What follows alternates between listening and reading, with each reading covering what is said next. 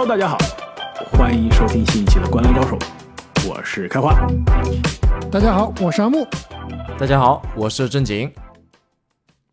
三十天，三十队，我们今天来到了第七天。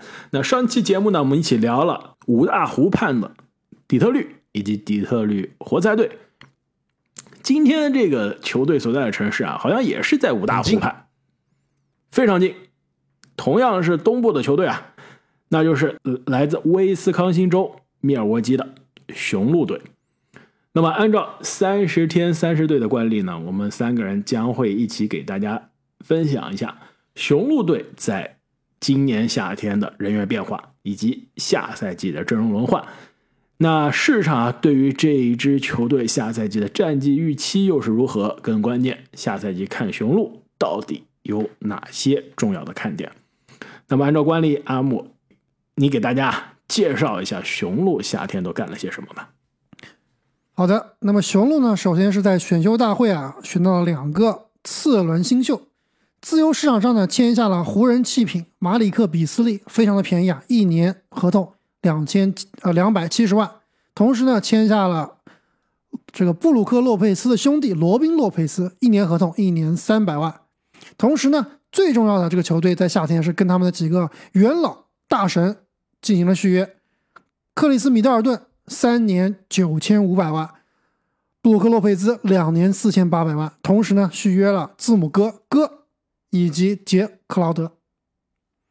那这个球队呢，夏天也是走掉了几名球员，杰文卡特、乔英格斯、德拉季奇、迈尔斯莱纳德以及威斯利马修斯。所以经过这一系列的操作啊，我们看一下雄鹿队下赛季的首发阵容，应该是后场朱霍勒迪、格雷森阿伦，前场米德尔顿、字母哥、布鲁克洛佩兹。那替补的后场呢，应该是这个新来的比斯利以及麻将哥。前场康纳顿、克劳德、波蒂斯以及罗宾洛佩斯，就排了这一这么多球员啊，就你看我写的这个阵容里面，发现他们这个球队很奇怪，现在没有替补空位了，对吧？之前的这个位置，杰文卡特、德拉季奇，包括乔英格斯都可以客串，现在这个位置空缺了，怎么回事？我也不知道，对不对？我找了半天找不到人打空位了。还能不能？他们想干嘛呀？还能不能引援？有没有戏？呃，引援可能签个老将底薪，但是对啊，只能是小鱼小虾了呀。你现在一场比赛消耗二十五分钟的，肯定没有了。你就放心打十五分钟，至少十五分钟的这个控球后卫嘛？还真的没有。另外啊，我听坊间传言啊，这个替补控球后卫的位置有可能是让马里克比斯利再加上麻将哥轮流承担，打不了。都不是做组织的料，但是的，但是现实现在就是这个情况，没有这个一个专职的替补控球后卫了，就这两个人客串了。如果啊没有更好的引援的情况下，所以这的确是雄鹿下赛季非常重要的一个问题啊，没有一个好的第二阵容的指挥官。他们这个 playmaker 本来就少啊！我记得我去年说到雄鹿队的时候，我当时还挺看好这个英格斯的加盟的，因为我觉得他是一个可以组织、可以做 playmaking 的人。现在啊，这个虽然虽然去年他的发挥也就那样吧，但是现在好像这个情况变得更加严重了。对啊，因为霍这个霍勒迪其实他的长处也不是在做这个位置，对吧？对，说实话，这个队其实连一个正正儿八经的这个。Playmaker 都没有，对吧？就是霍勒迪其实是以这种防守啊，甚至是他之前打很多是打二号位的，他也不是一个非常典型的一号位，非常奇怪。这个队下赛季到底想干嘛？霍迪还是还是可以做一个非常好的指挥官的，这个我觉得这点是可以。而且其实这支球队啊，你要这么说，其实因为他的这个指挥官的责任是非常的平均分布的。米德尔顿对吧？职业生涯一直也是这个半场持球。可以靠他去分配球权，再兼自己的自主进攻的字母哥，对吧？那年轻的时候也打过一号位，那现在呢，他这个传球视野比以前好多了，传球的能力也也在那儿。所以，即使是球队来一个传统的控球后卫啊，这个控球后卫的球权也不会一直在手上的。但我觉得上赛季卡特啊、特别是卡特戏份还是很足的，对，还是很很有用的。呃，不容否认啊，这个卡特非常的实用，所以我们一起期待一下，这个雄鹿到底是在赛季开始之前啊，训练营开始之前，会不会再签一个老将做一个替补的控球后卫？那么在这番人员变化之后啊，下赛季市场对于雄鹿有怎样的预期？去年雄鹿可以说常规赛在米德尔顿基本上是打了一半，因为因为受伤嘛，打了一半的这个情况下，常规赛还是让人非常的眼前一亮的。嗯，最终呢，雄鹿是在常规赛赢了五十八场，是东部的第一，联盟的第一。但是呢，到了季后赛，这一切都没用了。所以这个拉斯维加斯啊，也是对于雄鹿的预期有所下调。他给出的胜场数呢是五十三点五场，名列东部的第二名。其实我觉得这个预期还是比较中肯的，在我这里也就是五十三场，最后确实是排东部第二。我觉得雄鹿这个排名应该是比较稳的，东部前二，呃，因为后面没有什么队可以去威胁前两支球队了。呃，胜场数呢，我觉得可以多一点，五十五场。东部的前后差距应该是比较割裂的，非常有意思啊！我们三个人中，我一直是字母锤，雄鹿锤，是吧？我一直觉得我应该是我们三个人中对雄鹿可能是最乐观的。但是啊，不得不说，今年你要是问我，至少常规赛我对于雄鹿是没有办法乐观起来。我认为市场在上赛季的五十八场上打折到五十三点五场都有点高估了。我认为最终可能是五十一场，或者五十二场。那排名呢？排名对问的排名看哈登是吧？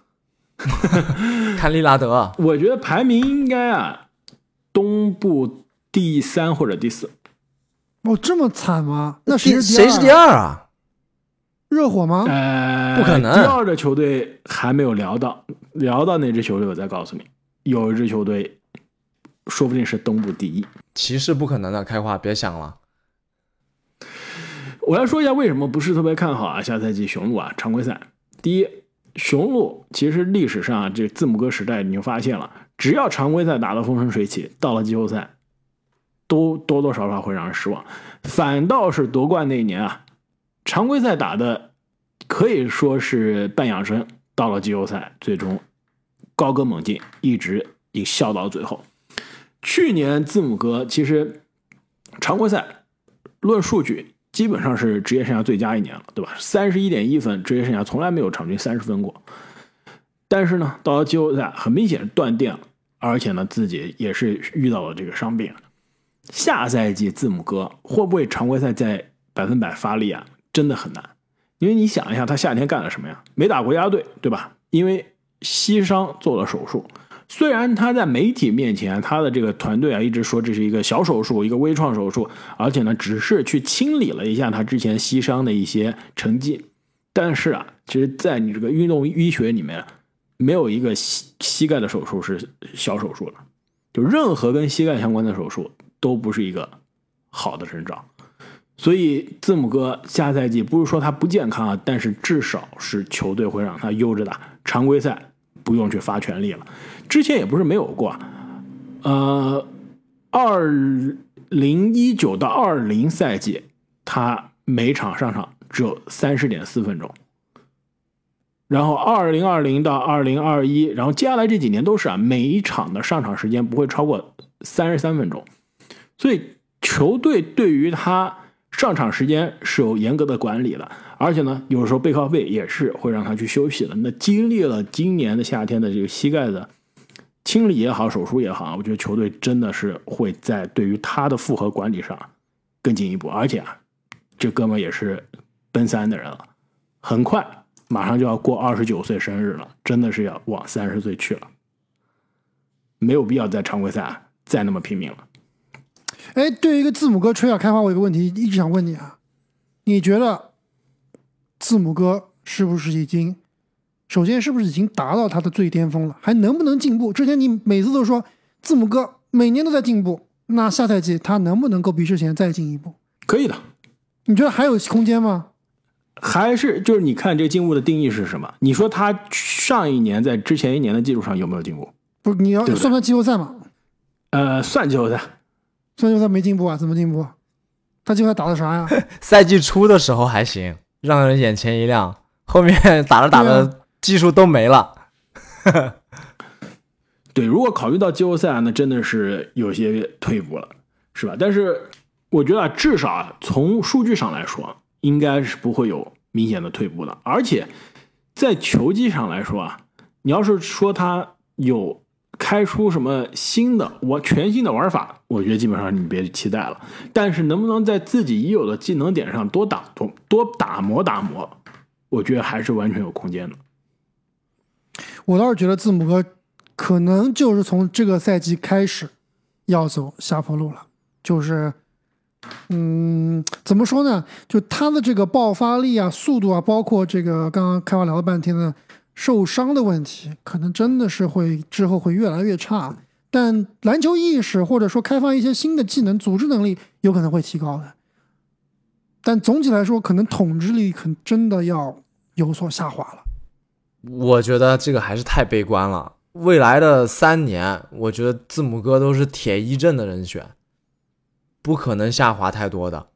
而且他的心态上，我觉得如果说要有进步的空间的话，就是在心态上。上个赛季其实是相当于职他职业生涯里面一个非常大，甚至是最大的滑铁卢了。那他能不能克服这个心理障碍啊？其实对他未来的这个所谓的进步是很有影响的。没错，而且其实你看一个球员能不能进步啊，你也要看他有没有这个上进心。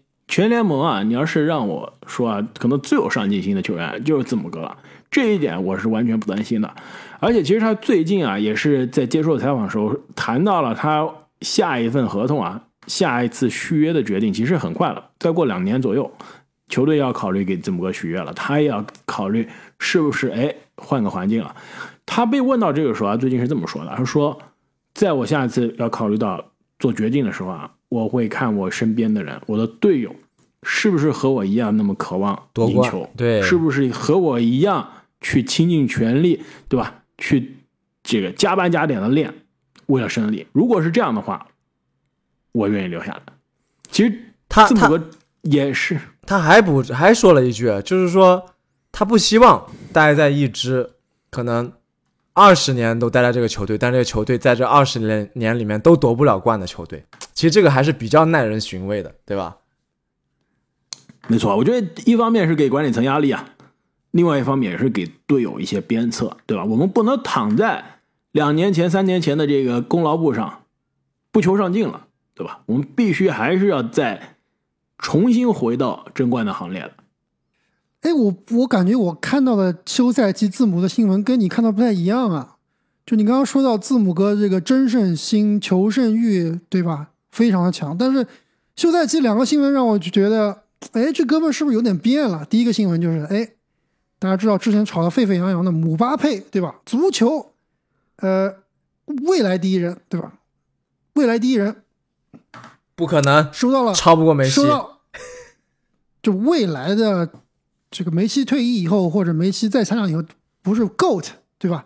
是未来那个五年以后，他在当时的足坛是第一人，对吧？说姆巴佩接受到了这个沙特的报价，而且这个报价是极其的恐怖，好像是一年两个亿美元，是吧？非常非常的可怕。然后当时呢，字博就跟风啊来回帖，就说这个沙特的球队我也会踢足球，要不你签我吧，我也想去沙特。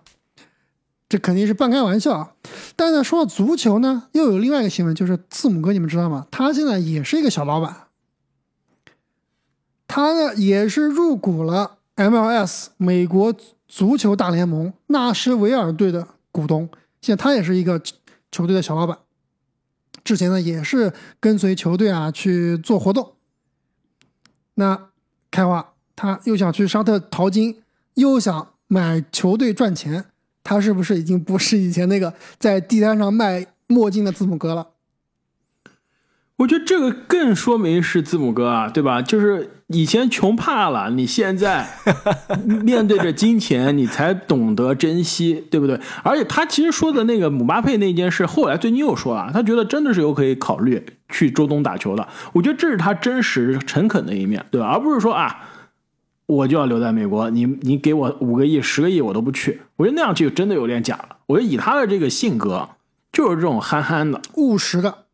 务实的，对吧？你真的能给我这种一年给我可能五年的工资，我我也凭什么不考虑呢？对，要给我我也去，我也去沙特就是当程序员是吧？对，而且当球队老板完全不影响了。你想想，GOAT 都是球队老板，也不影响他的职业生涯。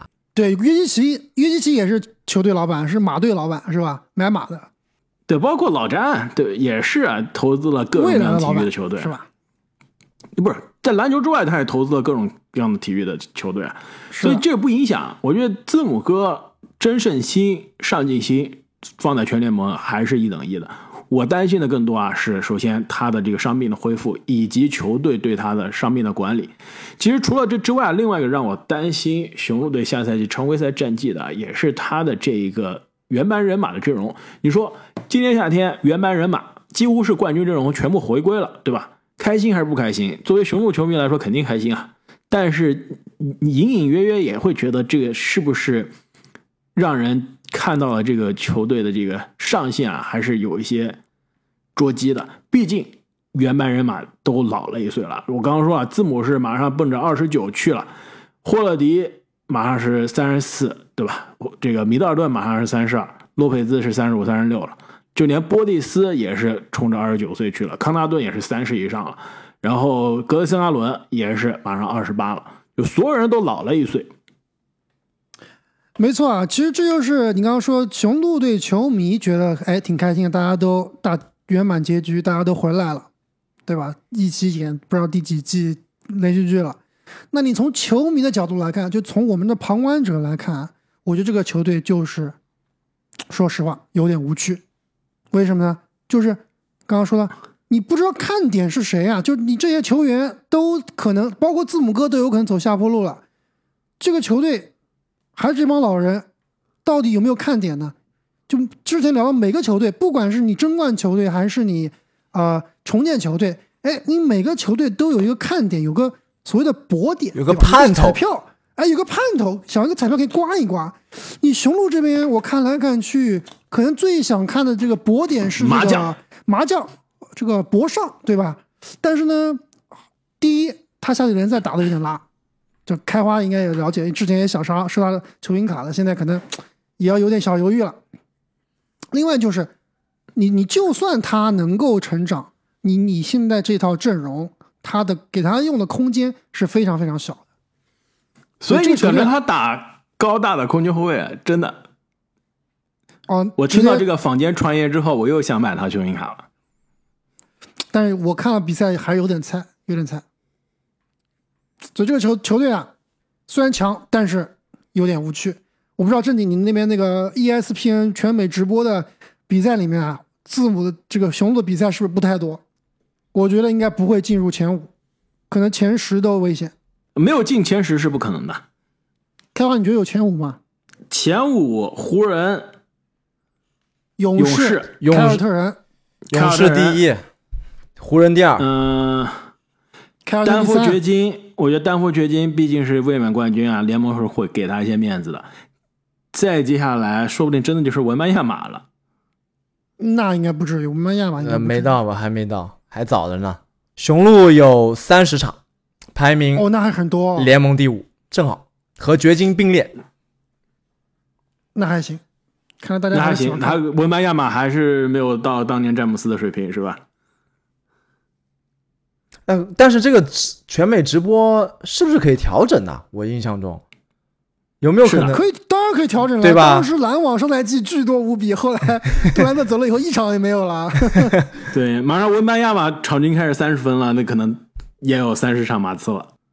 你要说球队啊，有没有什么爆点啊？你就是说彩票，彩票首先真的很少，不可能有。你说有没有爆点啊？马里克比斯利可以考虑一下。现在从阵容上的角度来说啊，他就是球队后场的第六人，真正意义上的第六人应该是波利斯，对吧？也是之前最佳第六人的有力竞争者。但是从后场的角度上来说啊，应该是马里克·比斯利。他连特洛伊·布朗都打不过，他怎么在这个球队打第六人？我认为他的顺位都在这个博上之后，麻将哥之后。应该不会，那倒不至于，那不至于。在湖人太菜了，要不然怎么会签个底薪呢？一年底薪还是？湖人，我觉得主要是同位置、同功能的人太多了。对啊，同功能、同位置的人他都打不过，那为什么到到这里就能够打出新一片？这里这里没有同位置、同功能的人了。啊，好像也是啊，没有这种。对，就是这个问题啊，就是他们一直是球队没有一个外线可以持球自主进攻的人。对吧？就一直没有，像比斯利这样的人一直是不存在的。之前他这个位置的人是什么呀？马修斯，对吧？一个三 D 的，然后呃，杰文卡特，呃，防守不错，组织不错，你让他得分嘛，也得不了。所以像他这样的这个弓箭手，有的时候得分还比较抽风的人啊，是熊我没见过的，说不定能在第二支中发挥一些奇效。那我们拭目以待。另外呢，其实对于这一支二零二一年的 NBA 总冠军球队来说啊，未来这一年也是异常的重要。球队的确是把各位老大哥都招回来了，但是如果今年再次失望的话，将真的是会在给字母哥接下来一两年的这个续约谈判中啊，会处在非常不利的位置。所以，如果想球队的管理层啊，让字母哥放心安心留下来。今年这个阵容再试一试，如果不行啊，我觉得可能这个阵容也要到去革新换面的时候了。那如果字母哥决定不跟雄鹿续约啊，你们觉得字母哥最会去哪个球队啊？湖人、凯尔特人、纽约尼克斯？最会，好像尼克斯的这种隐形呼声挺高的。虽然我不知道哪个球队最有可能去，但我觉得最适合的肯定是勇士，还有独行侠。独行侠，卢卡加。字母这简直太吓人了！如果卢卡跟字母职业生涯能一起打球的话，联盟应该颤抖，为之胆寒。没错，但是其实我是非常希望字母可以终老雄鹿的，成为另外一个一城一人的神话，也是非常符合啊他这个励志故事的人设形象。他都说了不可能终老雄雄鹿的，肯定要去沙特淘金的。这没谁跟你。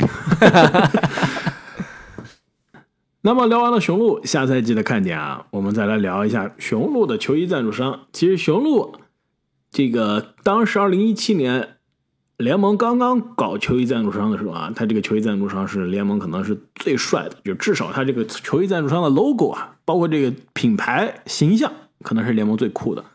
那最近又换了，我们先说他老的呀，哈雷戴维森，贼帅。他那个我哈雷戴维森那个 logo 我觉得不是特别帅，但是这个品牌是很帅，品牌太酷了，是不是？对，特别符合哈，特别符合开花这种，对吧？喜欢户外的，喜欢在农村生活的人的这种 风格，对吧？什么叫农村风格啊？它这个就是公路机车嘛，你你看，对吧？怎么不是农村风格？你在纽约见到过一辆哈雷戴维森吗？我在纽约待了十年，我从来没见到过一辆。也有，都是这种机车游行的时候，在路上的时候见过，对车队。但你这真的确，这必须要去密尔沃基，对吧？甚至密尔沃基还不行，这至少是中西部，对，这广阔的大平原跑起来才行。但真的是太酷了。其实说到这个，正好说到这个哈雷机车啊，这个密尔沃基就是有一个非常著名的旅游景点，你们知道吗？全美唯一一所哈雷博物馆。其实我挺想去的，听听就非常酷。哎，哈雷是不是就是总部在威斯康星啊？没错啊，NBA 其实当时都是鼓励当地企业去赞助当地球队的，它的总部就在密尔沃基。而且其实这个刚刚来美国的时候啊，当时小时候在国内的时候上学的时候，听说哈雷非常的酷，在电影里面也看到，对吧？这个穿着皮衣，戴着墨镜。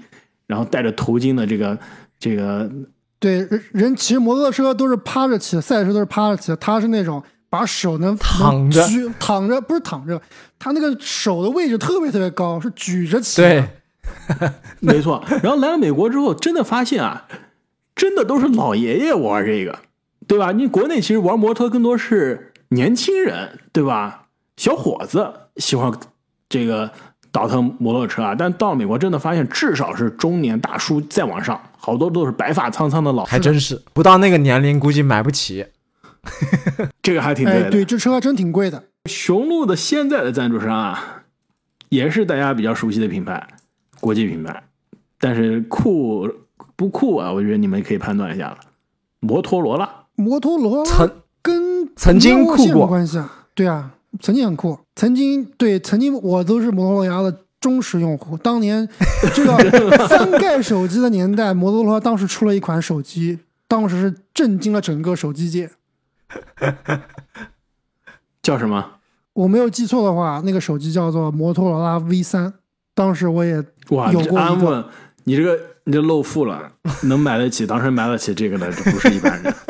那估计你当时已经有两辆哈雷了。不可能，当时我记不得多少钱，反正不算，真的不算贵。一一辆哈雷估估计可以买一百部摩托罗拉都不止。对，但那个手机真的是特特别特别漂亮。从那种工业的角度来看的话，真的是非常有划时代意义的一个手机。就是以后办手机博物馆，这个手机绝对会在里面的。那我最喜欢的诺基亚 N 九七是不是也可以入竞争一下？N 九七后来的后来的了，你们都用的好好啊，我都是什么三二幺零，就是那个摔不坏的嘛。都是这种三三幺零，都是那种可以 呃卡身上核桃碾过去可以继续用的，没错。其实摩托罗拉啊现在你们知道它的母公司是谁吗？曾经我告诉你，一度是谷歌，谷歌当时接管了摩托罗拉两年，后来卖给了另外一个公司，是不是什么 AT&T 个或者是 Verizon，就是那种电信公司，是不是？是联想。哦，是联想。所以联想为什么要在米尔沃基做广告呢？